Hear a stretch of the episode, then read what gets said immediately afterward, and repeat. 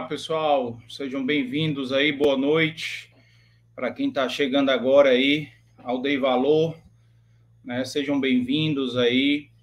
É um, um episódio especial sobre um tema aí realmente bem delicado e como é, acho que as pessoas ainda não têm ainda a ideia do tamanho aí da gravidade, né?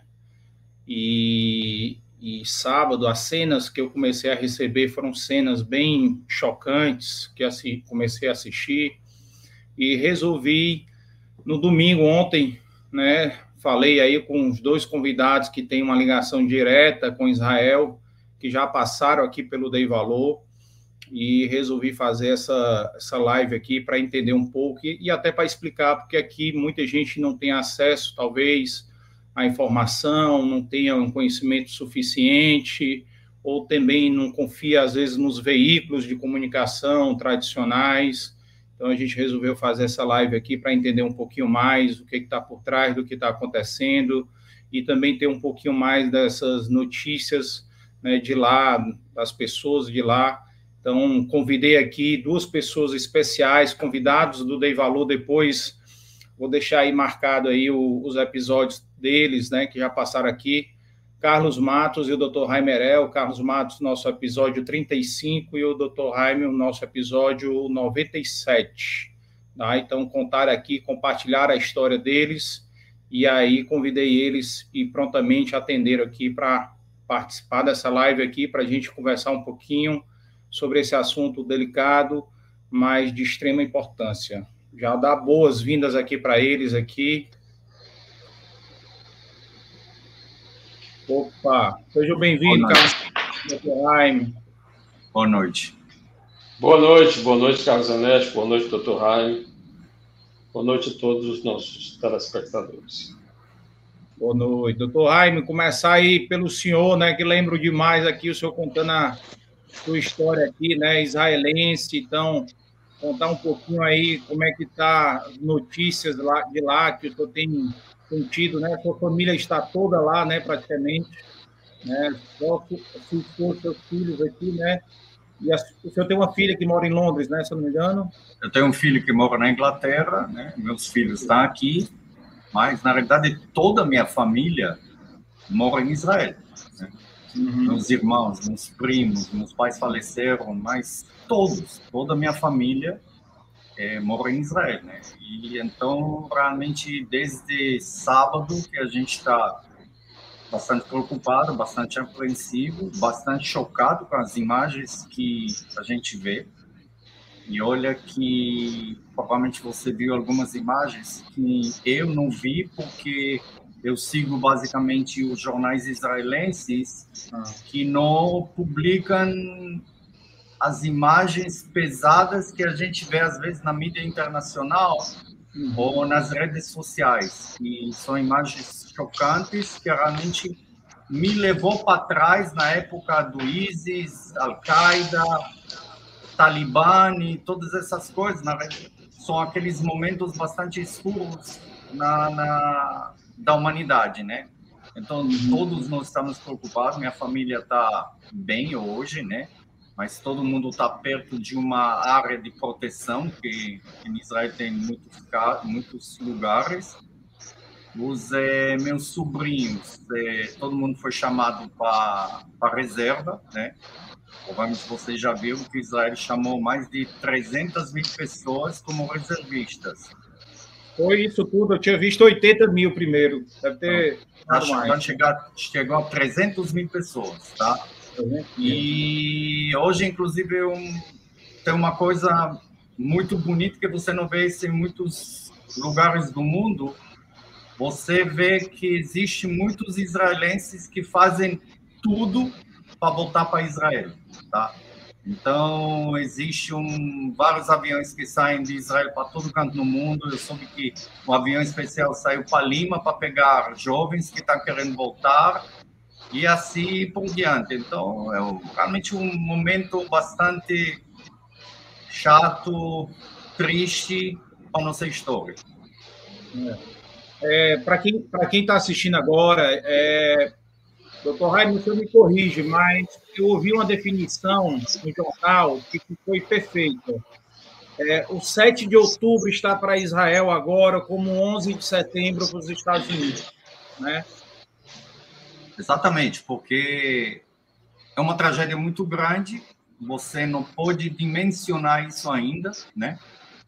Mas aí teve todas as falhas que teve no, no 11 de setembro, e nós estamos, essa semana, estávamos lembrando é, a grande falha que teve na guerra de Yom Kippur, em 73, né? Então, isso uhum. realmente trouxe bastantes lembranças amargas para todo mundo. Uhum. É, sobre as imagens que eu recebi, realmente eu recebi imagens que não, não podem ser divulgadas. Imagens de famílias assassinadas, de crianças assassinadas, coisas realmente assim que você pensa que não é coisa de Deus, né? Então assim que é uma coisa realmente é, surreal. Acha que é, é um pesadelo que vai acordar, entendeu? Mas cenas realmente inconcebíveis. E, e Carlos Matos, tu, tu acho que faz 10 dias que tu chegou de Israel, ou nem isso?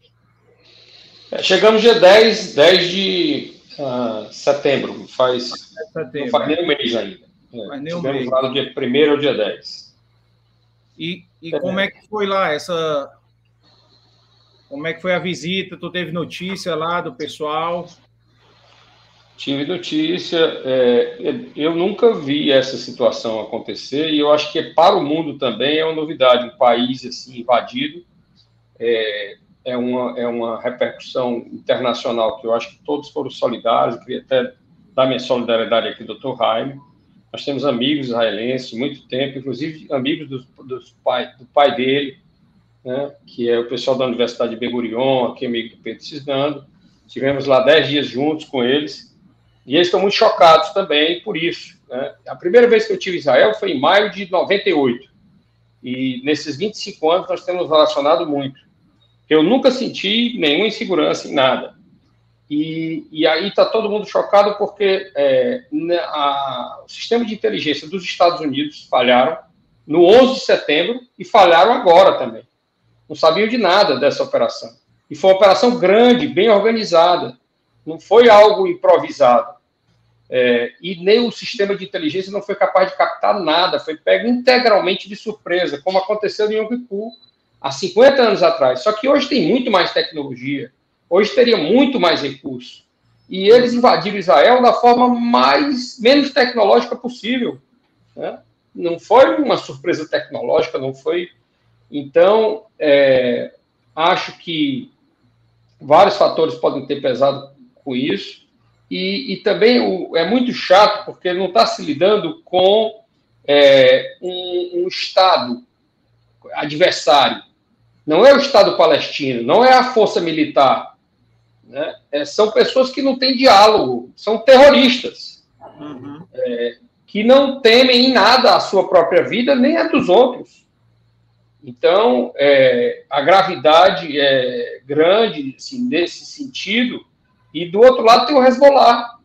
O Hezbollah que já deu um, um, um sinal de que está aliado é, a, ao Hamas é, e o Irã por trás. Então, as consequências disso, todos estão temerosos, mas eu acho que até por ser tudo isso, tão preocupante para o mundo, é, eu acho que a solidariedade que Israel já recebeu foi muito, foi muito forte.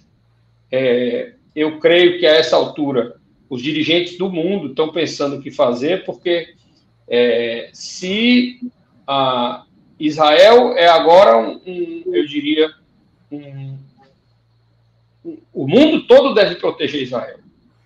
Porque se acontecer com Israel uma invasão dessa que desmoralize as forças militares e tudo, o mundo todo está desmoralizado, como já o 11 de setembro foi desmoralizante. É, o que fazer diante disso? Eu estou vendo que o governo de Israel, eu até passei uma mensagem para o Yoss Shelley, que foi embaixador do Brasil, ele esteve conosco agora, é chefe de gabinete do primeiro-ministro. Né? É, eu passei uma mensagem é, de solidariedade, mas pedindo prudência e sabedoria, porque a vontade que o, o, o Varel me disse isso, olha, a questão hoje é o seguinte, um dia Israel pode destruir qualquer país vizinho, mas eles também podem nos destruir. Quem vai apertar o botão primeiro? Porque uhum. o custo de apertar o botão significa morrer no dia seguinte. É. É, as ogivas que tem o Hezbollah, o que o Irã está por trás, e as armas que estão sendo vistas pelo, pelo Hamas são armas americanas, inclusive. Armas que de, de, devem ter ido para a Croácia e foram desviadas. E o sistema de segurança também. Nem americano, que deveria ter rastreado essas armas, saíram dos Estados Unidos, nem mesmo de Israel foram capazes de, de capturar. Né? Eu acho que o momento é de tensão, e, ah, mas também a resposta, Israel acho que já deu na proporção mais alta possível. Colocar 300 mil reservistas é muita coisa. Não está. Eu acho que até foi, foi logo, deu o tamanho da dimensão do problema. Porque não adianta é, é, convocar 50 mil e depois ficar aumentando para 100 mil. Já foram convocados 300 mil. Né? E vamos, eu acho que o mundo todo está torcendo para que Israel vença o mais rápido possível é, esse, esse, conflito e que é, mostre a superioridade, superioridade em termos de defesa para preservar a população. É, nós temos uma história, a história da humanidade passa pela história do povo de Israel, do povo judeu. Né? Nós estamos preservando, ao preservar os judeus de Israel, nós estamos preservando a nossa própria identidade. Uhum. É lá que passa a história do mundo. Foi de lá que Deus revelou, revelou seu povo e que é, é um país que tem mostrado isso que a, a, cultura israelense, nós voltamos, nós todos que tivemos em missão agora em 10 dias, voltamos apreciando, né? essa cultura de resistência e de lutar pelo impossível e de conseguir o impossível. Então, eu acho que, mais uma vez, eu confio que Israel vai superar é, essa dificuldade que espero momentânea. É, só lembrando aqui, pessoal, que a gente tentou aqui é, convidar para essa live aqui também um professor de história mas como foi de última hora, eu não consegui, falei com quatro, os quatro já tinham compromissos, né? Mas já já acordei aqui com Carlos Matos e Dr. Jaime de provavelmente no sábado a gente fazer uma nova live com participantes lá de Israel, tá? Então, próprio Carlos Matos, Dr. Jaime, vão buscar pessoas lá que possam participar e dar um pouco mais essa contribuição. E o que que eu, o que que eu ouvi, viu, doutor Jaime? É, hoje eu ouvi muita entrevista, muitos especialistas realmente na, no assunto, inclusive uma israelense que tem um, um, depois o canal dela eu vou colocar é Israel com a Aline, se eu não me engano. E é uma guia turística. É uma guia turística, né? E, e ela fala muito bem, né, do, do Israel, o canal dela gigantesco. E uma das, das entrevistas que eu ouvi hoje, a suspeita é que houve ajuda do Irã num ataque cibernético na defesa de Israel. Por isso que houve o apagão e como ele como um ataque foi no sábado de madrugada cedo, né, no sábado cedo, e Israel estava é, comemorando um feriado, que aí o Dr. Jaime depois me diz qual é o, o feriado, eu não, não lembro aqui, um feriado judeu. Do tabernáculo, festa do tabernáculo. É, a festa do tabernáculo, a festa de Sukkot, é quando a gente comemora, na verdade, a saída do Egito. Então, são oito dias que as pessoas vivem numas barracas que a gente faz. E o dia da, da invasão, o dia da, dessa tragédia, foi exatamente no último dia, quando se faz o último versículo da Torá. Porque a partir desse aqui, você começa uma nova rodada, começa a ler a Torá novamente, que são, a Torá é dividida em versículos, cada dia é lido uma parte, e são 365 dias, né? Então, uhum. é uma festa muito grande que se faz, né? É Simchat Torá, ou seja, a alegria da Torá, e foi nesse dia, né? Ou seja, um dia feliz que virou uma tragédia. Mas mesmo nesse aqui, tem uma coisa que gostaria de reforçar um pouco do que o Carlos Mato falou, que a gente tem que lembrar uma coisa, que a gente está tratando, não são militantes, não são militares, são terroristas. Isso tem que é. botar na cabeça de todo mundo. Nem milicianos, como algum, alguns veículos de imprensa falaram, que era então, milícia. É, você não consegue dialogar com eles, você não consegue fazer, tratar com eles. Na verdade, ele só tem uma coisa, e, você, e deu para ver aqui. A única intenção não era ideologia, não era conquistar de novo a Terra Santa. Não, a única coisa que tinha na cabeça deles é matar. E, na verdade, foi um massacre, massacraram jovens a queima-roupa. E essa aqui é a coisa que mais me choca, me choca mais ainda quando a gente vê que ainda tem políticos brasileiros que apoiam o grupo de Hamas, que é um grupo terrorista. Então, depois de tudo que você vê, eu estou dizendo, você pode apoiar ou não pode apoiar Israel, pode gostar de Israel ou não pode gostar de Israel. Mas, humanamente, como você pode apoiar um grupo terrorista que fez todas essas atrocidades? Na verdade, em sangue frio, foi exatamente para uma missão: matar. Quanto mais eu mato, melhor. E não fez nenhuma distinção entre soldados. Tudo bem, eu luto contra um soldado. Não, mas ele pegou crianças, velhas, mulheres, jovens, matou o que ele viu na frente e matou realmente famílias inteiras. Uhum.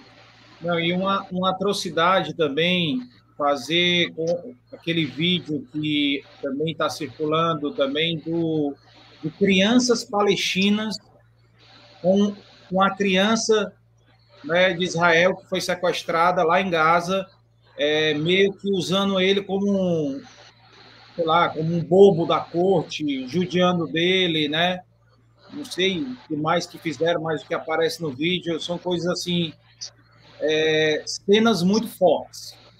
Posso dizer que são cenas muito fortes e Forte é uma coisa que todo mundo tem que lembrar e não pode esquecer isso, viu? É o grupo literalmente terrorista, grupo de assassinos. Não é, eu não tenho outra definição para isso. E, e não existe negociação para isso, né? Também não, não, não existe. Não tem. Eu acho que toda essa situação vai piorar agora, porque por mais que Israel queira, Israel vai ter que entrar, Israel vai ter que entrar com toda a força, vai ter que fazer uma coisa para tentar dizimar esse grupo lamentavelmente, uma grande população da faixa de Gaza é inocente, são palestinos inocentes, mas mesmo assim, nessa aí, você viu a alegria de muitos quando chegaram os prisioneiros, chegaram os cadáveres de, de israelenses, tudo. É uma bestialidade, cara. Você não, não, não consegue imaginar como é. tudo isso pode passar na cabeça de um ser humano, tá? Então, eu estou dizendo que vai ter inocentes que podem se prejudicar. Mas veja, a Força Aérea de Israel, antes de lançar o um míssil, ela lança recados, na verdade é uma bomba que abre e sai um monte de bilhetes, onde está escrito sair dessa área. Ou seja, até o efeito surpreso, muitas vezes a gente perde. Uhum. Mas lança isso aqui na área civil para a população sair. A gente uhum. sabe que o grupo Hezbollah, ele guarda é, os mísseis nos hospitais, nas escolas. Isso foi comprovado pela própria ONU, tá? Ou seja, ele está usando áreas civis para poder atacar. Ou seja, se torna uma situação muito mais difícil para Israel para tentar é, diminuir as casualidades dos civis. Mas eu acho que, como é guerra, quem está ali está sabendo que isso vai levar para esse fim. Sim, e uma, uma das coisas que é, houve esse anúncio aí dos Estados Unidos é, de mandar o, o, o portas-aviões é, Ford, né? US Ford, e mais quatro destroys e um cruzador, isso aí, Carlos Matos, ele está passando a mensagem é o seguinte: o Síria, Líbano, Egito, quem quer que seja, Irã, não mexam, não, não queiram assumir partido, não, deixa Israel resolver, porque a gente vai apoiar Israel. Basicamente, o que dá para entender quando ele manda, porque esses navios todos somados é em é, algo em torno de 8 mil homens, 8 mil é, soldados americanos aí que estão indo, indo, em direção a Israel, né, para dar esse suporte aí, né?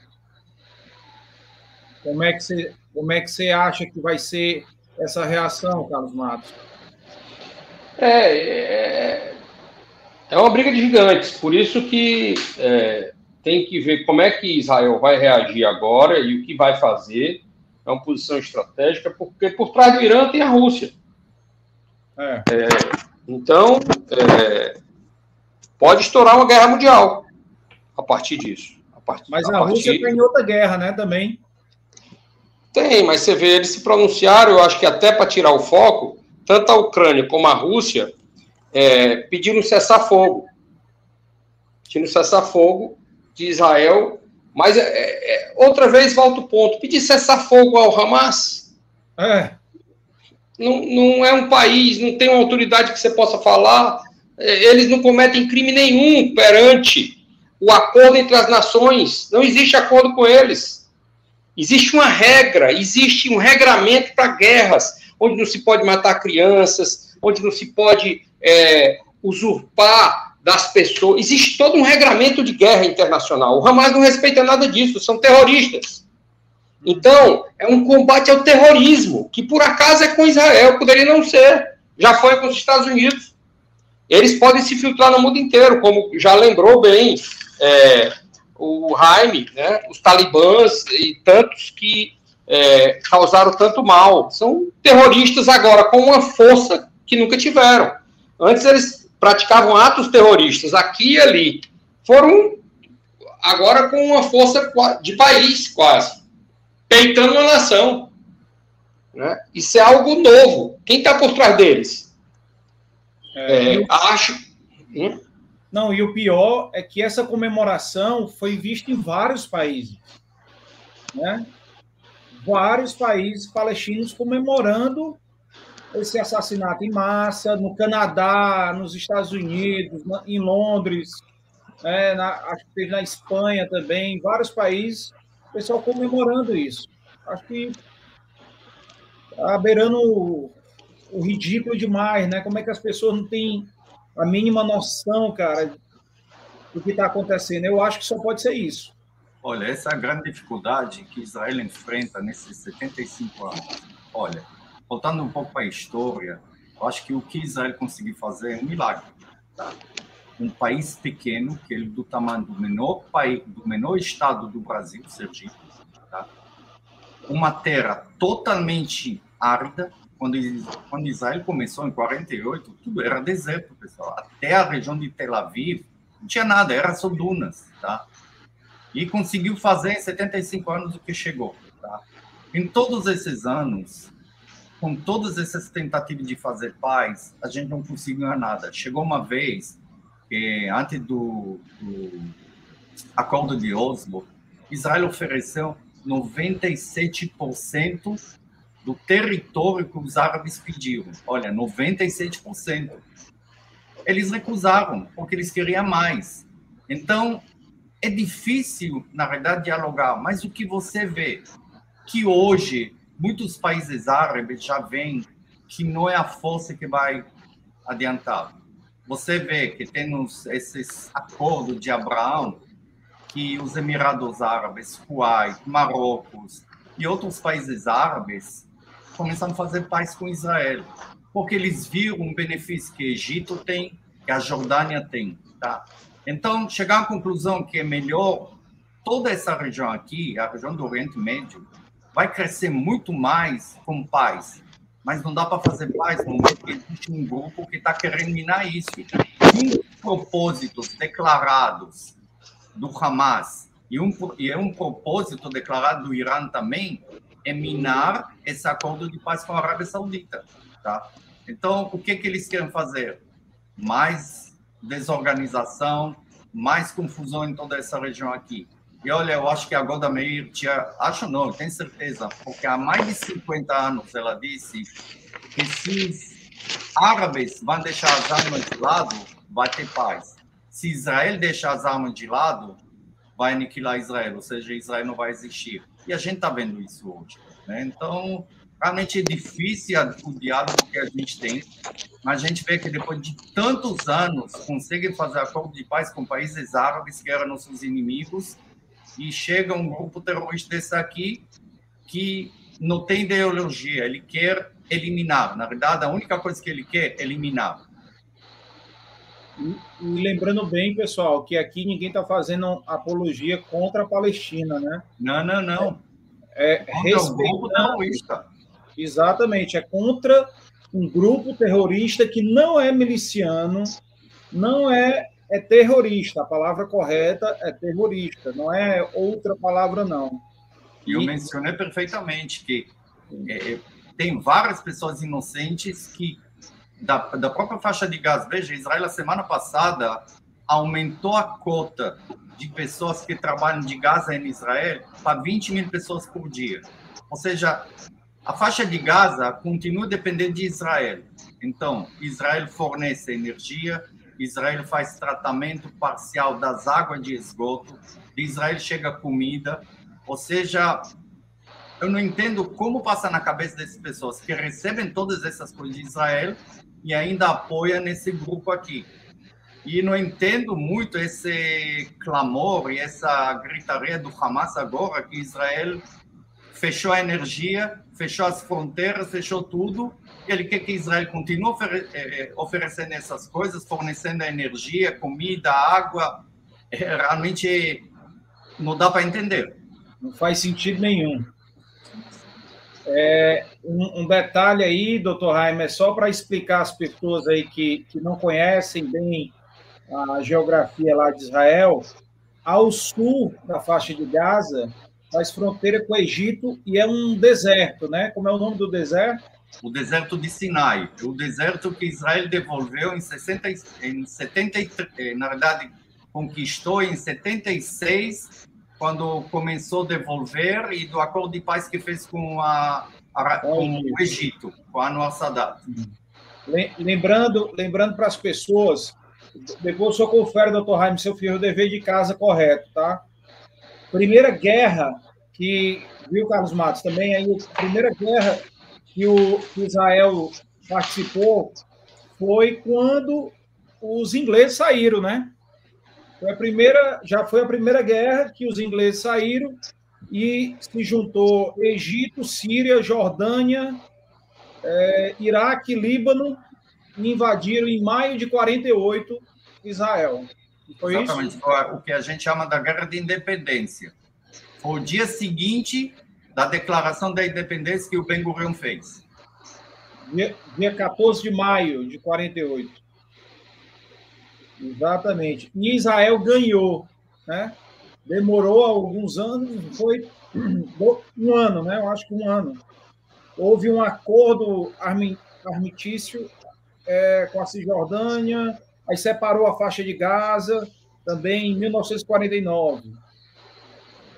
E houve também a guerra, a, houve uma guerra antes, que foi em 56. 56, que foi a guerra do canal de Suez, não é isso?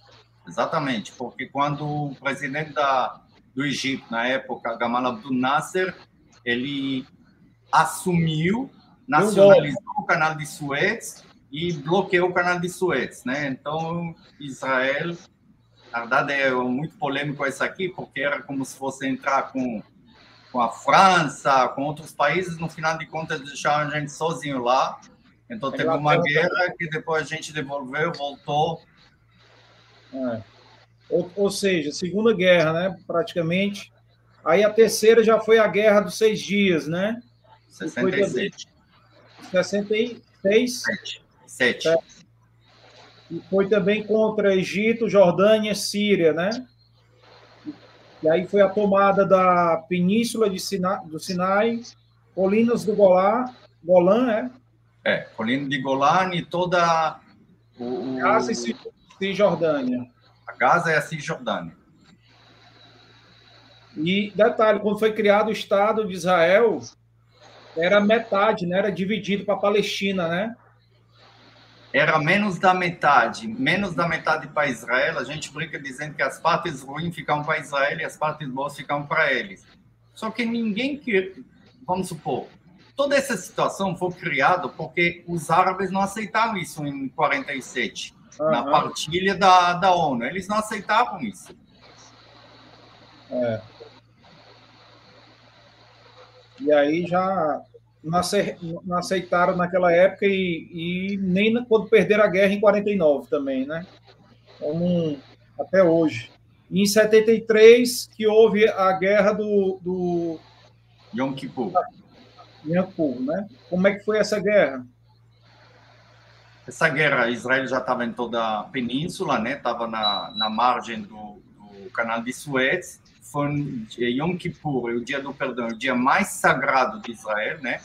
Então, os egípcios avançaram, tomaram a linha da frente, a mesma coisa fizeram os eh, sírios, a Jordânia não entrou, e as, os sírios ocuparam quase toda a, a, as colinas de Golani, já quase estava descendo para o Lago da Galileia, né? Então, Israel sofreu muitas baixas nessa época, especialmente na parte do, do canal de Suez mas em eh, poucos dias Israel conseguiu cercar a armada Ariel Sharon, né, que era um general, eh, conseguiu penetrar dentro do terreno do Egito, cercou a armada, a terceira armada eh, do Egito, e com isso chegou o cessar-fogo. Em compensação, nas colinas de Golã, Israel chegou a 40 quilômetros de, de Damasco. Ah. Então deve ter sido por isso que houve o acordo de cessar-fogo, né? Porque estava chegando perto também. Exatamente. A gente estava, se não me engano, a 110 quilômetros de Cairo e a 40 quilômetros de Damasco. Nessa época o senhor já estava na Marinha, não? Não, nessa época eu entrei no exército na metade do, da guerra. Eu entrei em novembro, a, a guerra começou em outubro. Outubro. E... Cara, é, nesses... diga aí. Nesses 75 anos, é, o Dr. Jaime pode confirmar, eu acho que aconteceram três situações desafiantes. Uma, Israel venceu, 67. 73 também foi de surpresa, meu uma situação parecida com a que nós estamos hoje. Né? Então é a terceira vez que acontece um desafio grande que Israel precisa reagir. É, e, e, e acreditando que vai reagir e que é, é, essa estratégia, até a experiência do sucesso nessas, ah, nessas situações, vão valer para agora, né, para que a nação possa. É, porque nós estávamos, nesses 25 anos, eu tive uma tranquilidade muito grande, a gente sempre confiou muito que Israel se protegeria deve ter havido alguma coisa que não sabemos ainda que prejudicou essa proteção. É, inclusive a população que mora. Eu tive no Saqui, em Gaza e tudo, e a população era muito confiante. Por que, que vocês moram aqui? O governo incentiva, o governo nos dá casa, o governo. Nós temos universidades de ponta pesquisando, inclusive é, visitando laboratórios de ponta, porque há um motivo do governo e sempre se confiou que haveria uma segurança muito grande. Né? Né? A confiança momentaneamente foi quebrada. Por quê? Por que, que isso aconteceu? Está né? Tá todo mundo se perguntando. É, eu acho que muita, muitas dessas perguntas aí a gente só vai ter depois que terminar essa guerra, né? Com certeza. Eu acho que eh, a população de Israel está perguntando isso, a população merece uma resposta porque para quem tem um exército que é considerado um dos mais sofisticados, mais fortes do mundo, aconteceu o que aconteceu, esse aqui é um 11 de setembro, tá? Ou talvez até pior, tá? E mas o que está acontecendo? Em um momento que agora toda a população, mesmo que vocês provavelmente sabem toda a parte da confusão política que estava em Israel, a divisão interna, que até essa aqui pode ser que enfraqueceu tudo. Eu, eu acho que tirou o foco da defesa de Israel. A unidade de Israel nunca foi quebrada. Nunca se teve movimento contra o governo nessa história dos 75 anos, como estava acontecendo. 200 mil pessoas na rua protestando contra o governo. são Isso 40, 40 semanas seguidas que toda semana tem 200 mil pessoas na rua contra o governo. Então, isso pois é.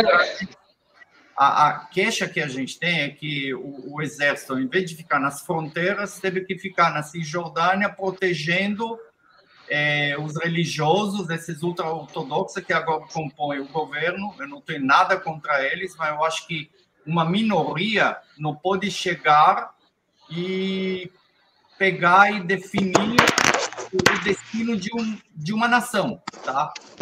E isso que está acontecendo. Então, hoje a gente está esperando, deixa passar essa fase para tirar as conclusões e ver. E você vê que todo mundo está agora junto. Inclusive, estão pensando em fazer uma, um gabinete de coalizão com os partidos eh, da oposição e para ver se o governo consegue reagir e comandar de uma maneira melhor, porque até agora foi um desastre total. Mas, mas assim, eu acho muito difícil esse governo continuar, viu, Carlos? Não, esse governo, que... assim, que acabar, assim que acabar a guerra, eu acho que esse primeiro-ministro vai cair. Eu acredito mas que ele vai continuar, ele não tem condições mais continuar, entende? É. Mas agora não é uma época de... Não é o momento, não é o momento. Você troca comandante em pleno voo, né? É, eu acho que, que roubou, roubou muita energia do primeiro-ministro. Ele não teve. É, foi, foi muito protesto. Acho que o governo não esperava e estava na mão dos ultra, dos ultra extremistas. Eles ameaçaram tomar o Estela Maris está há 700 anos na mão dos cristãos. A gruta de Elias. Eles ameaçaram tomar. O primeiro-ministro teve que intervir para que isso não se efetivasse. Então, o problema é que, para mim, são extremistas também, entende? Você tem extremistas dos dois lados. Isso aqui está levando para toda essa confusão que teve em Israel. Ou seja, Sim. não acredito que isso deve continuar desse jeito. Não acho que isso aqui está certo. Eu acho que Israel é um país que respeita todas as religiões, então, do mesmo jeito que a gente respeita, é o que eles respeitam também. Esse, esses ultra-religiosos, eles não podem chegar e, e, ah, eu quero que fica tudo desse jeito. Respeita a opinião deles, mas não pode. É. Mas eles aqui estão dando a maioria ao primeiro-ministro né, no Congresso. Então, ele ficou meio que na mão por conta disso também, né? Porque eles são aquele filho da balança, né? Ele tem 64, é. 64 mandatos, né? E ele depende totalmente deles, porque no momento que ele perde, a chance também que ele vai perder também na, nos processos que tem contra ele. Que uma das coisas da reforma jurídica que ele quer fazer é dar o direito de o Supremo não poder é, tirar o mandato de um primeiro-ministro, mesmo se ele tem casos é, crimes, né? Sim. E a população não está disposta a ceder a isso. É complicado, é complicado. Ele aí, realmente, para ele, salvou o mandato dele por, por algum tempo, essa guerra mas ele, ele realmente está com, com, os dias contados. Agora, um, um, dado, outro dado geográfico aqui para as pessoas que estão assistindo. O doutor Jaime falou que houve a convocação de 300 mil reservistas. Né? O doutor Jaime falou também que a, o, o, tamanho, a área de Israel é menor do que Sergipe, ou da área de Sergipe, né? mais ou menos. Sendo que a população de Israel é de 9 milhões. Né? Igual a do Ceará. É, exatamente. A população do Ceará, sendo que mais concentrada, né? Uma área bem menor. Entendeu? Uma área aí, talvez, aí do tamanho da região metropolitana aí, de Fortaleza. Né? Então, assim, é, mostra, isso demonstra Israel realmente está jogando para valer aí agora, né? Outra coisa que demonstra, por que, que Israel sempre, em todas as negociações, ela pede uma margem de segurança nas fronteiras. Porque você vê que eu nasci numa cidade que estava na fronteira com uma cidade na Cisjordânia, Calquilha. Ou seja, basta você jogar uma pedra de lá que chegava para a cidade que eu morava. Ou hum. você pega outras cidades árabes, Gaza, para cidades que tem ao lado, no, no, na região de Gaza, onde tem os eh, kibbutz israelenses, o rifle chega, entende? Então, a gente precisa de umas condições mínimas de segurança para poder ter esse processo de paz. Então, todo mundo tem que entender essa necessidade da gente e o medo que a gente tem.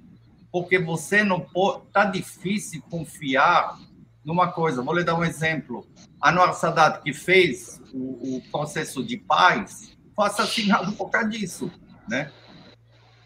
Uhum. Então, Isaac Rabin, Isaac Rabin também. Isaac Rabin foi assassinado por causa disso também, ah, né? Então. então, realmente é difícil com esses extremistas. Mas eu, olha, eu vou, vou assim brincar um pouquinho nesse momento difícil. Vou dizer que quando eu é, tinha uns 10, 15 anos, né? Então, meus pais sempre che chegavam para mim que quando eu vou chegar à época de servir exército, já vai ter paz. Eu servi exército, todos os meus irmãos serviram exército, todos os meus sobrinhos serviram exército, e já são 75 anos que a gente serve no exército. Serve no exército não é maneira de paz, serve no exército sempre com desafios e uma vida tensa, em Israel, um menino de 18 anos, ele não vai estudar na faculdade ou não vai passear. Ele vai direto para o exército. Homens faz três anos e mulheres fazem dois anos. Mulheres servem também obrigatório. Tá? Então, a gente tem uma vida é, ao redor, um núcleo da, da, da população israelense, uma coisa que une todo mundo, o exército. O exército é um consenso, o exército é uma coisa sagrada para a gente, porque o exército, o exército de Israel é um exército do povo, baseado nos reservistas. O exército fixo de Israel é relativamente pequeno, mas a gente tem capacidade, mesmo de algumas horas, mobilizar 200, 300, 400 mil pessoas, porque todo mundo vai e não tem pessoa que vai chegar e dizer eu não vou. Não uma situação dessa, até como o senhor mesmo deu o exemplo, até quem está fora do país está voltando. Então, muita gente não vai faltar abraço. Eu não sei, assim, qual é a, a fazer um exercício de futurologia aí, né? Mas, pelo que o próprio ministro falou, o primeiro-ministro, e o, o ministro da Defesa, né, que também foi muito duro é, muito provavelmente Israel vai tomar a faixa de Gaza e não vai sair tão cedo. Eu acho que vai ser difícil, mas eu não vou me meter nos eh, cálculos e nos planos eh, do que eles estão planejando, mas que merece, merece. Merece entrar com tudo, merece acabar com esse grupo terrorista. E sabe de uma coisa? No momento que vai acabar com esse grupo terrorista, os palestinos vão viver muito melhor porque até a população palestina, que não é pró-Hamas, eles vivem sob medo, sob tensão, não podem opinar nada contra esse grupo aqui, que são eles mesmos são executados, tá? Então, não é uma vida que esse pessoal do, do, do, da faixa de Gaza não tem uma vida, tá? Realmente um inferno que eles estão passando ali sob esse domínio do grupo Hamas. Você pode fazer uma comparação com o pessoal da, da Cisjordânia, eu me lembro, 67, quando visitar pela primeira vez, realmente eles viviam como se fosse no século XIX. Vai ver agora como ele está. Todo mundo tem casas, tem, tem educação, tem. Não vou dizer que, assim, você pode comparar 100% com o que vive em Israel, mas ele vive, assim, ano-luz à frente do que está na faixa de Gaza. E o pessoal do Hamas recebe milhões de dólares todo mês como doações de países árabes e para onde eles levam tudo isso? Para a parte bélica, não para a parte de saúde, educação. Não é para a parte social, com certeza. Com certeza. É. Situação realmente complicada, viu? Complicada demais. Eu eu fiquei muito assustado com a maneira, né, como eles fizeram. Nunca imaginei. A gente sempre viu Israel eternamente em guerra, né? Assim, eternamente esse conflito com a faixa de Gaza, sempre tinha, né, foguetes, tinha o, o Israel contra-atacando, mas nunca pensei em ver umas cenas como eu vi, viu? Muito assustado. Ninguém pensou, ninguém imaginou. É. É, não sei o que que. E, o, o, mais difícil, doutor Jaime, aí, é porque o Hamas ele não usa uniforme. Né? Né, Carlos Matos? Como é que vai identificar quem é que. Essa é a maior dificuldade, né? Por isso que é, se, se fizer ataque aéreo e tudo, vai exterminar o povo todo. Isso vai ter uma repercussão gigante sobre é, para Israel no mundo. E a gente é, isso. É, e porque seria dar um tiro e exterminar Gaza, mas isso aí um, não é aceitável na, no regramento de uma nação. Agora, também partir para um ataque terrestre sem ter uma noção de quem são os envolvidos com, com Hamas vai ser um desafio. É, é eis o desafio que parece que assim o grupo é blindado, né? Faltou informante, faltou informação. Quer dizer, eles fizeram toda essa operação e não vazou nada. Não vazou nada. É. É, é complicado. Como é que não vazou? Aí, realmente, e, aí... E por acaso eu estive lá na Universidade de Ben Gurion, no laboratório de cibersegurança. Eles foram premiados agora no, o, governo, o governo israelense está investindo milhões de dólares nesse laboratório. Eles ganharam numa premiação no Texas, entre 70 laboratórios do mundo, ele foi número um. E é, eu perguntei sobre a segurança de celular, então, é, o, até nas nuvens não tem segurança. O nível de insegurança é muito grande para poder tornar blindado uma comunidade. Né? É, e mesmo assim, nada vazou. Se houve esse ataque cibernético, que é possível, eles mostrou lá, inclusive na área de medicina, doutor Jaime, é, é possível, por exemplo, eu colocar um tumor num pulmão de uma pessoa que está fazendo um exame num, num, num hospital nos Estados Unidos. É, a, a, a, segurança não me dá a certeza de que é, aquele exame reflete a realidade. Eles estão trabalhando para dar segurança a isso.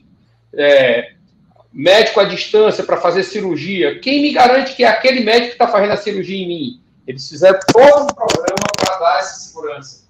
Né? E é, pode ter sido realmente um ataque cibernético que tenha é, confundido, porque não dá para imaginar se eu tenho o controle do espaço aéreo. Se um jato entrar no meu espaço aéreo, eu sei.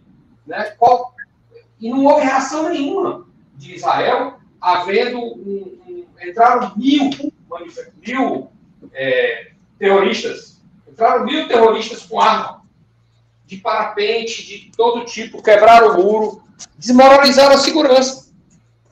É, foram de demora para o exército chegar para o local do evento, né? É, é, na hora que, que se eles chegaram mil, era para ter chegado três mil israelenses ali naquela hora, uma festa grande. Eu acho que esse fator interno prejudicou muito. Eu acho que tirou o foco, tirou o foco do governo.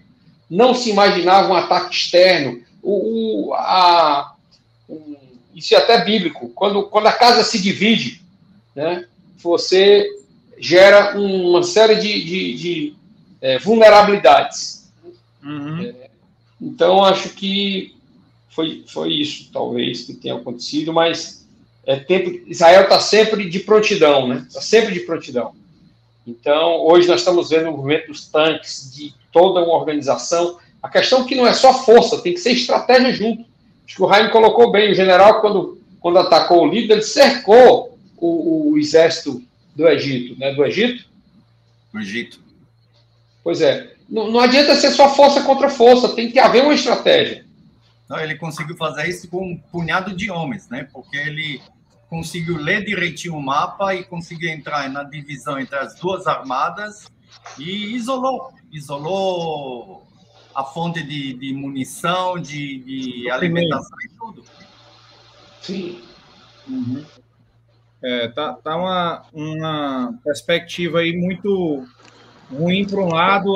Houve, houve hoje já, não sei se vocês acompanharam, já houve é, líderes do Hamas dizendo que estão abertos a um acordo de paz, a um cessar-fogo, na verdade. A um cessar-fogo. Cessar a um cessar-fogo. Mas o negócio nem começou ainda, eles já estão dizendo que estão abertos ao cessar-fogo, né? E porque já devem estar sentindo aí na pele. E começou a ameaça, e aí é outra coisa que muito complicada, a ameaça de executar em transmissão ao vivo, né, os reféns, né? E ninguém nem tem a ideia ainda certa de quantos foram sequestrados, né? É, até houve aí uma pergunta aí de, de um, uma pessoa que está assistindo aqui. É, deixa eu ver aqui. É, Bernardo, né? 90, não foram 90, devem estar perto de 200 sequestrados. Está falando é uma coisa em torno de 150 a 200 pessoas, porque existe é, também muito desaparecidos, que ninguém exatamente. sabe onde estão. É, e lembrando que de assassinatos houve perto de mil, né? Porque 260 foram só naquela festa lá, naquela rave, foram em torno de 260 assassinatos lá, e que a gente viu vídeos assim é, assustadores daquela festa, né? Deles tá chegando. Eu acabei de ver um vídeo agora circulando no, no Instagram, certo? No Instagram, um vídeo de uma câmera no carro de um israelense na estrada, onde essa estrada tinha sido cercada por terroristas e eles atirando no carro. Resultado, o motorista morreu e o carro bateu, né? apareceu o carro batendo no outro carro atrás, indo para o acostamento, e eles metralhando de fuzil o carro, entendeu? Então, assim, é esse tipo de gente que está do outro lado, entendeu? Olha, só para você ter uma ideia, se você bota nas proporções, e como, é como se aqui no Brasil, de repente, alguém mata 22 mil pessoas. É, proporcional à população. Nós temos 10 milhões de, de pessoas, matar mil pessoas. Aqui são 220 milhões. É. 20 vezes. O Brasil chegou a ter uma taxa de 60 mil assassinatos por ano, tá, doutor Raimo? Então, aí, é, esse número que o senhor está falando é um terço. Mas assassinatos por ano. Aqui está é. falando 20 é. mil, 20 mil pessoas mortas em um dia em um dia, praticamente, né? Um dia. Exato. E, e ainda tem a questão de terem ter, ter terroristas infiltrados, né? Tem isso aí também que eles também estão falando, né? Então, é, mas hoje já, hoje à tarde já recebi uma mensagem ali que não, não vou dizer que não podem aparecer mais, mas praticamente é, isolar tudo. É, eu acredito que vai ter aqui acolá mais alguém, mas já está muito mais controlada toda a situação. E essa aqui era uma coisa de, de, prioridade do exército. Antes de fazer qualquer outra coisa na faixa de Gaza, realmente é manter a segurança de todo o resto. Agora, o que Israel fez, simplesmente, para diminuir as casualidades, as baixas da população, ele simplesmente tirou toda a população da região. O que o Hamas não vai fazer. Israel tirou todo mundo. Tirou todo mundo dos kibbutzim, tirou todo mundo dos moshavim, tirou todo mundo, tá? Ele levou mais para o norte, exatamente para não ter chance de ter mais baixas. Sim. Você ia falar, Carlinhos? É, eu acho que está sendo tendo esse movimento interno.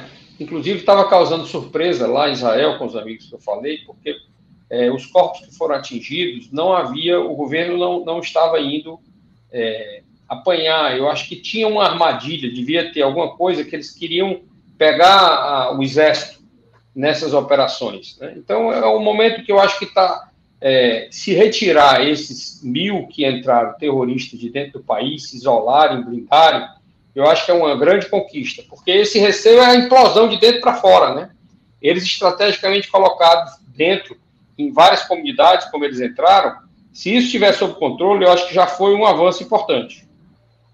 Exatamente. E, e eu não sei se vocês chegaram a assistir o vídeo deles invadindo a base do exército na fronteira. Tu chegou a ver, doutor Jaime? Eu não vi, mas eu sei o que, que aconteceu. Eles entraram Eles lá e. Entraram e mataram todo mundo. Todo, mundo. Não, não prenderam ninguém, mataram todos. Mataram todos. Então, assim, são realmente coisas eu não pensei em, em, em, ver isso, né? não, não pensava em estar vivendo uma situação dessa aí, mesmo que, que longe, mas que ponto o ser humano chega, né? Por uma guerra é, de ideologia, uma guerra de religião, né? De... E, e o pior, o pior que vai acontecer agora é vai ter muita xenofobia, né? Vai ter muita gente muito palestino correto vão estar pagando pelos outros. Mas sabe o que? Olha, você não pode chegar a me convencer que é guerra de religião, porque o islamismo não preza para isso. São os extremistas que estão deturpando Sim. o Corão, o islamismo, para as finalidades que eles querem. Eles querem, a interpretação deles. O, o Papa Bento XVI disse uma frase que ele disse o seguinte: para haver diálogo entre um povo, entre uma pessoa, entre duas pessoas, é preciso que haja um fundamento. É, e esse fundamento no islamismo, ele não existe, porque ele é Alá. Alá é, é um, um, não, não tem uma, uma clareza. Então, as pessoas, religiosas ou não, acho que não, extremistas, elas botam um referencial que não é humano, é desumano. É terrivelmente desumano.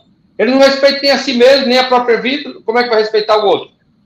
Uhum. É, então, esse é um, o terrorismo é uma doença social do mais alto nível, onde a pessoa perde a capacidade de é, ser social. Então, é, é preciso que os governos ajam de em rede internacional para destruir as redes de terrorismo. Não é possível conviver e achar que tudo vai dar certo. Eles vão crescendo e vão criando situações de embaraço para as nações no mundo inteiro. É, eu acho que a ONU é um pouco ingênua nesse tratamento da, dessas redes. Teria que haver um, um pulso firme, forte, internacional. Muito ingênuo. Muito ingênuo. Vai, vai fazer reunião. que foi a reunião da ONU? Decidiram o quê? Nada. Então, Parece assim, para ficar preocupado também, como se fosse um abraço de solidariedade, isso é pouco. Mas, Carlos, olha, se você vai olhar, você vai ver que Israel é o país que mais menções contra tem na ONU. Olha, o Sudão teve aquele massacre, ninguém vê nada. Síria matou mais de não sei quantos milhões de pessoas, não teve nada. Israel todo dia tem uma menção contra Israel na ONU.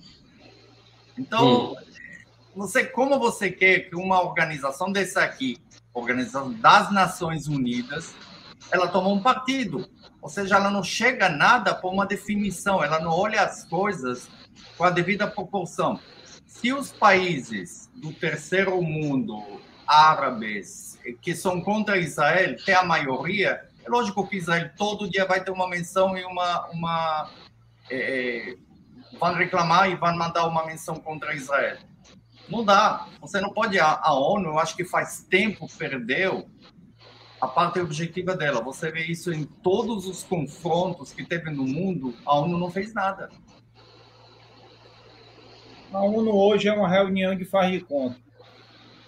Sim, pois é, mas algo novo, essa governança mundial tem uma carência hoje. Nós temos conflitos graves é, que o mundo a Ucrânia está aí, para mostrar que foi um conflito não superado e que não se conseguiu resolver. As potências mundiais estão é, brigando e é, situações como essas eu acho que vai induzir o surgimento de líderes. Israel teve grandes líderes buscando a pacificação, foram assassinados. Né? Então, é, é preciso que haja para o Oriente Médio Mas eu acho que essa questão da cultura, ela fere muito, por exemplo, porque é, não se quer um, chegar a um acordo, se quer a destruição do outro. Esse é o, é o ponto que é, é, mais grave de tudo, porque é, cadê ninguém? O Raim colocou isso e é verdade. Ninguém pode se expressar em, é, com voz representando o povo palestino por seus legítimos interesses que eles possam ter para colocar na mesa, para dialogar. Eles não podem nem aparecer porque serão mortos. Serão mortos. Uhum. Então, com quem conversar com a Palestina que não seja um grupo de terrorista? E o, e o, detalhe é que a Palestina até hoje ainda é um território, não virou um país ainda. Né? Então, ele não, legalmente ele não, ele não tem nem, é, acho que representação oficial na ONU, né? Ele foi aceito como observador. Observador, né? É, nós temos. É, mas... Talvez até isso tem que repensar, porque se não reconhecer a Palestina de uma forma mais digna, como um povo, vão surgir sempre os pretensos defensores de um povo que são terroristas. Exato. É, eu acho que tinha que repensar isso. Tem uma, uma história de conflito, tudo, mas é, quando você imprensa muito um leão, o leão pula em cima de você. E é como no mundo do crime, quer dizer, aqui nós estamos cheios de facções no Brasil. Você acha que é diferente? São 60 mil pessoas que morrem no Brasil por ano. Cadê a força do Estado? Morrem 4 mil por ano. Então, num sistema de segurança como o de Israel, que é referência mundial, ainda não consegue se proteger de ataques dessas pessoas que vão se organizando ao longo do tempo. Que isso está contaminando o mundo inteiro. Os Estados Unidos também tem problema sério. 20% da população dos Estados Unidos é pobre. Tem conflitos lá gigantes. Então, é preciso uma nova governança mundial, uma, uma nova civilização para poder é, se reconstruir. E acho que a aliança das grandes nações, o G20 deveria ser essa força que encontra diretrizes para o mundo. De certa forma, em algumas coisas é, tem conseguido, mas lembrou bem o Jaime, quando há conflitos que têm morrido multidões, indefesos, mortos, milhões de pessoas, a ONU não tem conseguido ter uma força, as nações internacionais não intervêm para dar garantia àquele povo que morre à míngua, sem capacidade de se defender.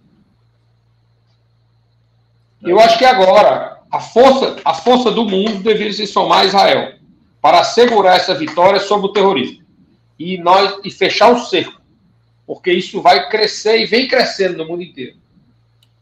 E forçar para criar logo o Estado né, da, da Palestina, né? Criar logo seu território aí, né? Oficialmente, seu é, país. Porque eu acho que quando isso não é criado, surge é, sempre um que comanda que é sem juízo total, sem capacidade de diálogo. É, o, o Yasser, o, que, que, o, como é o nome daquele grande líder palestino que ainda chegou a ter um diálogo e tudo? Yasser Arafat. Yasser Arafat. Yasser Arafat. Quem, não tem o Yasser Arafat de hoje. É. E não, não tem. tem Rabin de hoje também. Hã? E não tem Rabin de hoje. O, o Rabin fez o acordo de paz com Yasser Arafat, inclusive. Ah, sim. Nas fotos a gente viu que mal ele conseguiu dar a mão para Arafat, porque para a gente Arafat era, era, terrorista. Mas os dois conseguiram chegar para um acordo, apesar de que Arafat que recusou aquele 97% que a gente ofereceu para eles, né? E o, o, grande problema ali, porque os árabes, os palestinos queriam trazer todos os árabes que saíram, que fugiram de Israel em 48. Isso aqui era impossível, porque numa terra pequena dessa aqui, você não pode colocar tanta população. E querer uma indenização para esses que fugiram, porque também era impossível. Ou seja, às vezes você coloca umas exigências que não tem fundamento, porque do mesmo jeito Israel, olha, é, Israel teve uma fuga maciça nos países árabes em 47 48 Tá? Uhum. Eu vou até contar assim. Tem muitos campos de refugiados de ainda árabes que fugiram de Israel em 47, 48. Tem campo de refugiados em Líbano, tem na Jordânia, tem no Egito, tem na faixa de Gaza, tem na Cisjordânia. Aí vou fazer uma pergunta simples. Eu me lembro que em Israel, até os anos 60, tinha campo de refugiados, Mabarot. São estruturas simples de, de metal, onde botaram todos esses refugiados que chegaram da Europa, especialmente dos países árabes. Por que em Israel não tem mais nada? Porque tinha interesse do governo, da população, ir para frente. Porque até hoje, pessoal, são 75 anos. 75 anos, com a quantidade de dinheiro do mundo que chegam para os campos de refugiados todo ano, dava para fazer 20 países. E você vê, continua com essa pobreza que você não dá para entender. Ou seja, um pouco de boa vontade, também esses campos de refugiados podiam virar cidades, podiam virar cidadãos com mais dignidade, mas não interesse, aquela história. Quanto mais pobre, quanto mais ignorante, para eu, governo muito melhor. Isso que acontece com a liderança dos árabes hoje. Lamentavelmente, é a minha visão, eu estou vendo isso, porque hoje você não vê mais um, uma favela desses aqui que tinha nos anos 50, anos 60 em Israel. Todo mundo tem destino. É. É... Os jornais israelenses têm criticado muito o, o primeiro-ministro, né? Benjamin ah, Netanyahu. Deixa eu só... Não tem como defender ele, não tem como defender ele. Tá? Não tem, né? É. Só acrescentar, viu, doutor Jaime, que vocês falaram que não existe o primeiro-ministro da época e nem o, o Yasser Arafat também, e não existe o Bill Clinton da época, né? Porque é a falta de, olha, a falta de liderança mundial. Exatamente. Você teve o Clinton, na Inglaterra teve o, o Blair, na Alemanha teve o chanceler Kohl, é, na França teve o Mitterrand, ou seja, você tinha líderes mundiais que dialogavam, faziam as coisas. Hoje você não tem. Não tem, não tem. Você tem países... presidente, presidente dos Estados Unidos sabe nem andar de bicicleta. É, mas tudo bem. Vai. Você vê que tem países hoje na Europa que mal você sabe quem é o presidente e o primeiro-ministro nele. Ou seja, você não é. tem mais liderança marcante no mundo. Não tem alguém para seguir. Não, esse aqui é meu líder. É verdade. Tá difícil. Tem, tem um... e, e a ONU está longe de fazer esse papel, né? Não tem autoridade. Conselho de Segurança da ONU tem lá Rússia com, com os assentos permanentes, né? Rússia e China esses aí vão ser complicados de fazer algum acordo aí pró-Israel. E ah, tem uma, tem um, nós temos aqui um, um ouvinte lá de Israel, doutor Jaime, a Lucila. Abraço, Lucila, viu? Espero que vocês todos estejam bem, viu? Três horas da manhã lá. Olha aí. Eu mandei para todo mundo o seu recado que você não sai de Israel de maneira nenhuma, viu? Parabéns, você está dando força para a gente aqui, viu? É a sua cunhada, não? Não, não. É uma conhecida minha, uma paciente minha, que conheci aqui ah. em Fortaleza. Ela é ah. cearense e mora há 18 anos em Israel, em Jerusalém. Hum. eu só queria aqui registrar aqui, ó, as pessoas aqui que mandaram um alô aqui, a Daniela Levi, Fab... o grande Fabrício, aí, doutor Fabrício, seu sócio aí, doutor Raimo, presente aqui. Viviane também está aqui, Gilmara Costa, Daniel Sampaio, Daniel Arruda, Bernardo, grande Célio Júnior está aqui, Célio Gugel, Lavaneri. Ó, oh, o Lavaneri foi contigo, né, Carlos? Foi, Lavaneri foi nosso coordenador geral. Foram quantos lá na missão contigo? 32 pessoas. 32 pessoas de várias áreas, né? Vários setores da economia. É, foram secretários do governo, vice-reitor da Universidade Federal, o IFCE, empresários, o presidente da Federação da Agricultura, diretores da Federação das Indústrias. é, empresários do agronegócio, também de varejo e tecnologia. E falar, falar um pouquinho o que que, o que que tu viu lá, assim, só para as pessoas terem uma ideia, mas só terminar aqui, Marcela Soares, Sítio Ciel, eu acho que eu conheço esse sítio, viu, doutor Raio? É, Frederico Silveira, Liane, Maria de Lourdes, é, Ana Tereza Melo, Cláudio, Ingrid, Maria Edília, Fátima Alexandre, Germana Borges, Norma, Michele Amaral, Maria Edília.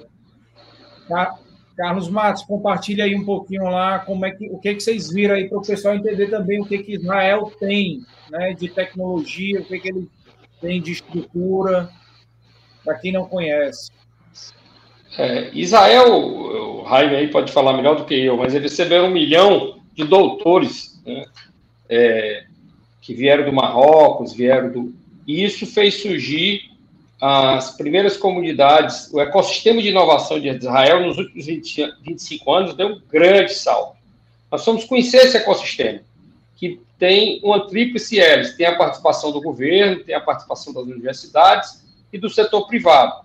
Então, nós tivemos com a autoridade de inovação em Jerusalém, onde nos mostrou todas as políticas que foram feitas ao longo desses últimos 25 anos para fortalecer a economia israelense você ter uma ideia, Israel cresce a uma taxa de 6 a 8% ao ano. Uma economia que tem 51 mil dólares per capita. Ceará é 4.500 dólares. É, então. É, hã? Também pois é, mas incrível. Depois dessa renda per capita nesse nível, continuar crescendo a uma taxa é, duas vezes maior do que, o, que o mundo cresce. É, depois tivemos nas universidades, Universidade de Ben Universidade Hebraica, fomos a SAPI, é, tivemos a, a, professora Daphna Schwartz, que é uma grande expoente de inovação em Israel, com o professor Davi Bentonila, fomos ah, também ao Rupen, é, com o professor Fred Gabay, que é do Tecnion também, que nos falou sobre inteligência artificial, nos falou sobre é, a logística moderna, é, a, todo o papel da formação dos jovens, né? Uma das coisas que o reitor do SAPI colocou, que é lá da região da faixa de Gaza, é, o, o jovem israelense é formado para desenvolver a sua região, para se comprometer com seu país, e até foi curioso, porque o Bruno Girão da Alvoar perguntou: bom, mas Israel não está entre as 10 melhores universidades do mundo. Não tem nenhuma universidade israelense que esteja entre as 10 melhores do mundo. E aí ele disse: é porque estão medindo errado. Ah, é? na, verdade, na verdade, ele é formado em Harvard, o reitor, é, e as universidades americanas tinham acabado de fazer uma visita lá é, para ver a forma como eles estão formando a juventude.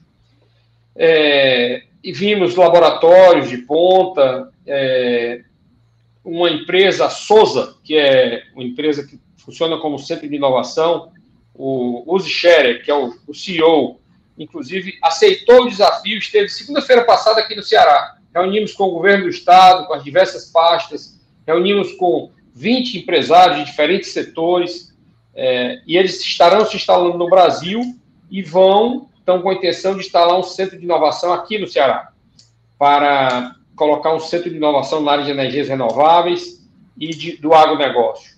Né?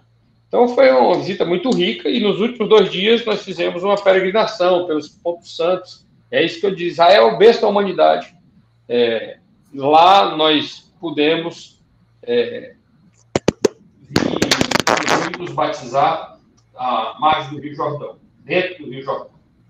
Então, temos assim, e o Ceará tem uma relação muito forte com Israel, nós somos a mesma população, nós tivemos, eu particularmente, nos últimos 25 anos, tenho convivido com esses doutores que vieram na década de 70 para o Ceará fazer um trabalho no Banco do Nordeste, eles são especialistas em desenvolvimento regional, fizeram um trabalho grande aqui com o governo Tasso, eu, eu, eu Pedro Cisnando e a Mônica Clark fomos coordenadores desse trabalho. Depois eu fui para a Federação das Indústrias em 2011, Eles fizeram um trabalho forte conosco sobre o ecossistema de inovação, inclusive o Instituto Weisner, o Instituto Tecnion vieram ao Ceará e fizeram parte desse trabalho. E temos, estamos sempre em contato e eu até coloquei para o chefe de gabinete do primeiro-ministro que nós queríamos que o Ceará fosse a porta de entrada para a América Latina.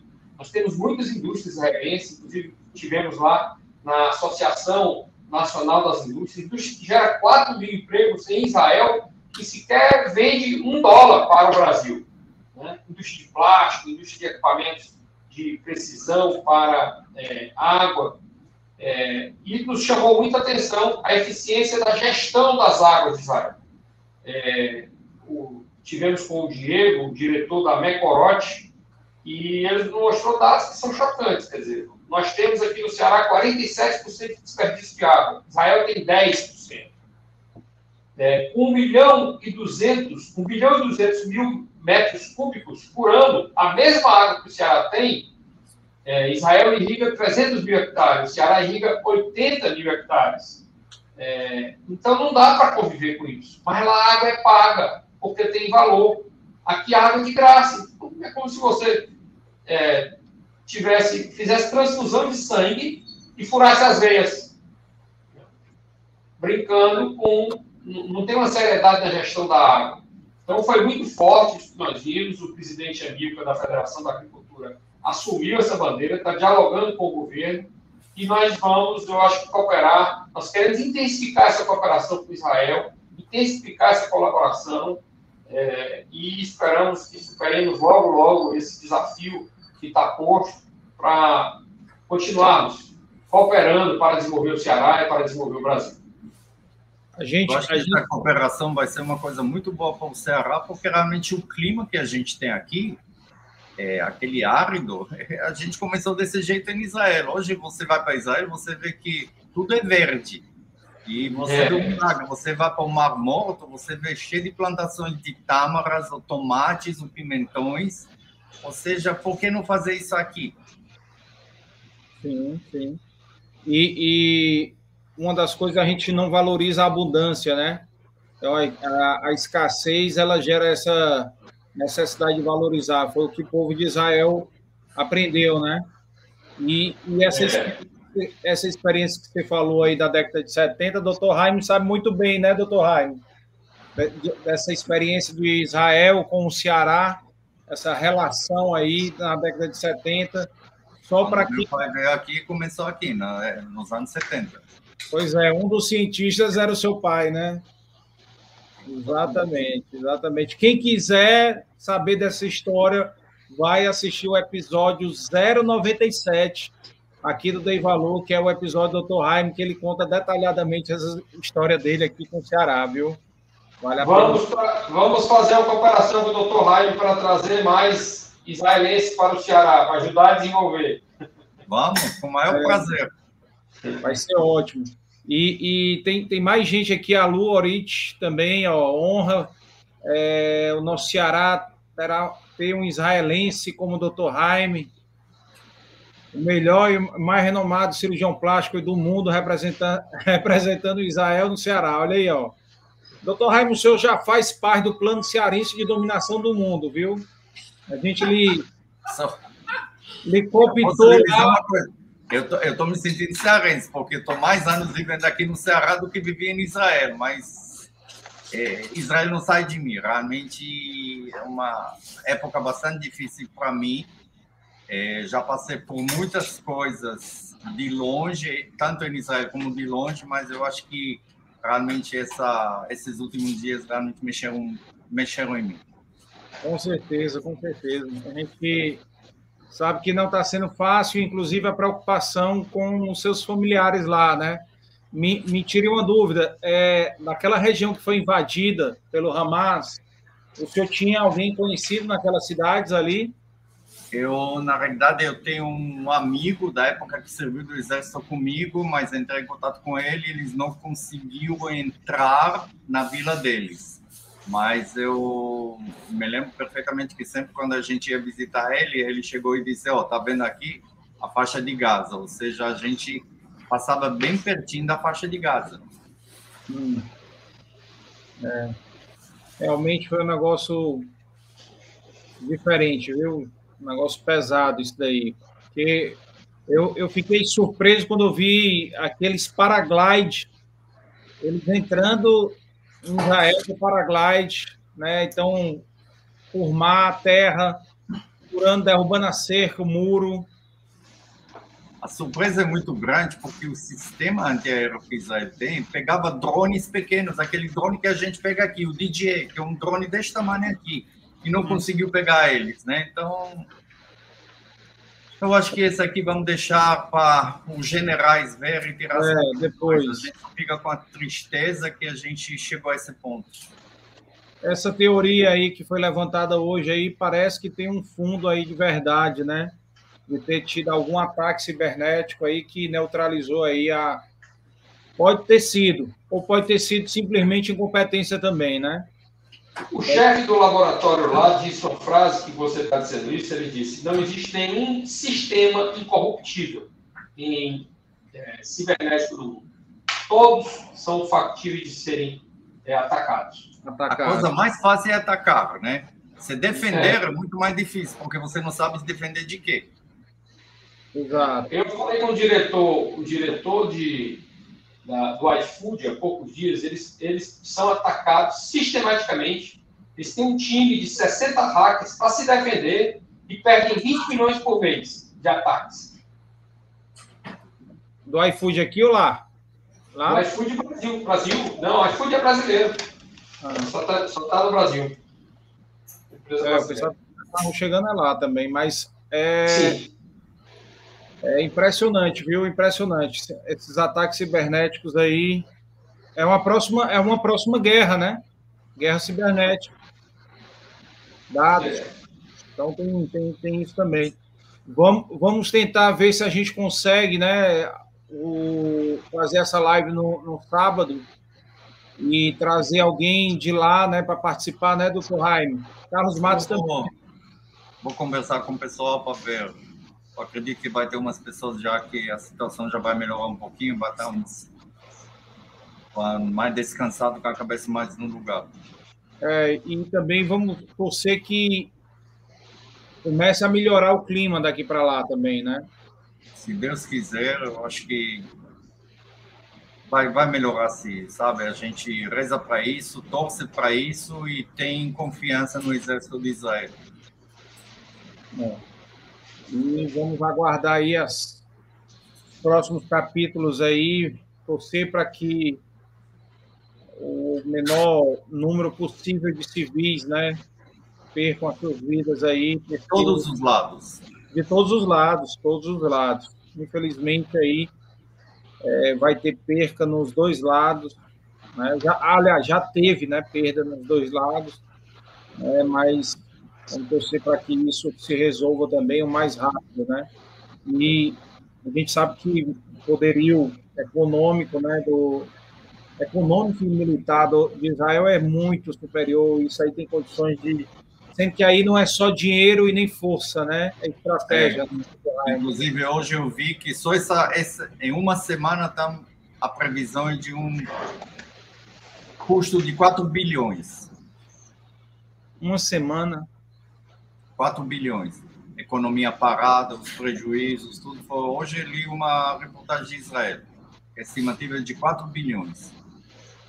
Vamos só lembrar que na guerra da Ucrânia, todo mundo falava que a Rússia ia ganhar a guerra em dois tempos, né? E está aí até, até hoje, né? Então, assim... Mas aí você tem uma coisa importante, que se chama motivação. É. O russo entrava na Ucrânia para proteger a casa dele. Aqui todo israelense entra ali para proteger a casa pra dele. proteger. É. Tem, tem uma motivação diferente, obviamente a extensão territorial também é diferente, né? Bom, também tem isso. Então vamos torcer para que dê certo. E queria passar aí para vocês aí, para a gente encerrando agora, para sábado, pessoal, já fazer aí vocês é, quem está assistindo aí, não se esquece de se inscrever no canal, já deixar o like, compartilhar essa live aí é, com pessoas aqui do Ceará que tiveram essa experiência já com Israel, doutor Jaime aí, que tem aí a sua família toda ainda lá é, em Israel, então sabe aí que, que, é um momento delicado, né, de saber como é que está a família, qualquer ataque que tem, é, fica aquela preocupação e vamos procurar aí no sábado trazer mais gente aí para participar, para a gente entender um pouquinho mais o que está acontecendo e quais serão os próximos passos, né? Será um prazer. Tá bom? Carlos Matos? Tá bom. É, estamos juntos aí nessa, torcendo por Israel, né, que é um momento delicado para a nação, todos sabemos que emocionalmente é, abalou o mundo isso, né, e mais nem quem tem família. Né? Então, nós somos solidários, o doutor Rainer, todos os amigos israelenses, nesse momento, também vivendo, sentindo essa dor, nesse momento tão delicado para as famílias israelenses. Com certeza. É. Doutor Rai, minha solidariedade também. Um abraço aí, um abraço aí para todos aí, a, as nossas convidadas aí que estavam assistindo aí, participando aí, assistindo do, lá de Israel. Então, para quem vai assistir depois também de Israel, nossa solidariedade aqui, aqui do Ceará, e que possa logo, logo estar em paz, né, para que se resolva e tenha o menor número de baixa possível aí de pessoas, tá bom? De vidas. Ok?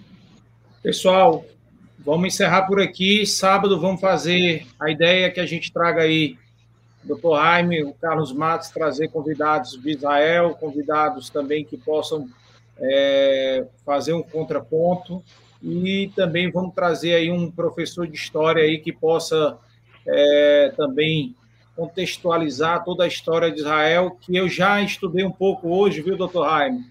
Já vi aí que Israel começou, aliás, é bem antiga a história de Israel, mas teve uma mudança aí no século 130 e pouco, com o imperador Adriano, ou foi Alexandre, eu não me lembro, né, que tirou, expulsou os israelenses, né, os judeus né, da, da terra. Então, assim, eu queria muito ter um professor de história que possa também contextualizar isso, né?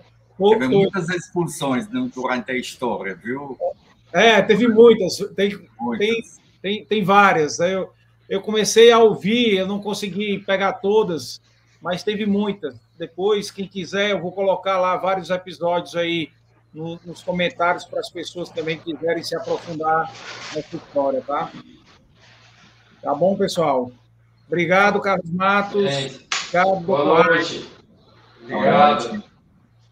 Valeu, Prazer. um abraço a todos. Boa noite aí. Esperamos aí, como dizem aí, né? Shalom, né, doutor Raim?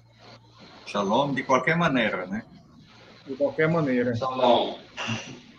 Um abraço a todos. Um abraço.